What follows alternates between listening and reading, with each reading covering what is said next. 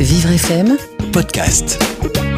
Nous pouvons tous avoir une vie belle et libre, mais nous l'avons oublié. L'envie a empoisonné l'esprit des hommes, a barricadé le monde avec la haine.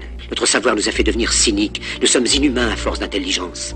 Le jour où j'ai appris à vivre. Un nouveau roman aussi positif que lumineux signé par la plume de Laurent Gounel. Ce passionné de psychologie, philosophie et développement personnel. Dans ce livre dont l'intrigue est basée sur des expériences scientifiques réelles, il éclaire d'une lumière nouvelle notre existence et notre relation aux autres.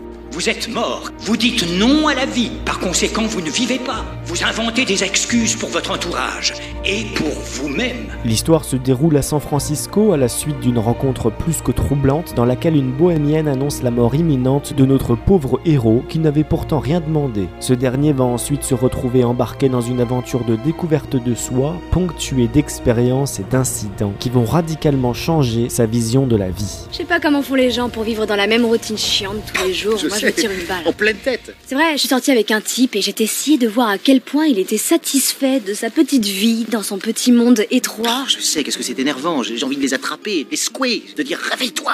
Tu passes à côté d'un truc qu'on appelle la vie. Au menu, nous avons droit à une dimension introspective pour se reconnecter à soi-même à l'heure où nous avons tendance à chercher à l'extérieur des solutions à nos problèmes intérieurs. Nous aurons aussi droit à une prise de conscience écologique qui réconciliera peut-être les plus méprisants avec la nature et un décryptage de notre société de consommation et de ses méfaits sur l'être humain. Nous ne ressentons pas assez et nous pensons beaucoup trop. Nous sommes trop mécanisés et nous manquons d'humanité. Nous sommes trop cultivés et nous manquons de tendresse et de gentillesse. Sans ces qualités humaines, la vie n'est plus que violence et tout est perdu. En évoquant la course-poursuite permanente au désir et l'alimentation de la frustration du système consumériste, l'écrivain griffonne une critique acerbe sur la société occidentale et sur les méfaits de son conditionnement. Voyons réfléchir, qu'est-ce qu'on a d'irremplaçable? Quoi? De l'argent? Et puis des voitures? Ou même la maison?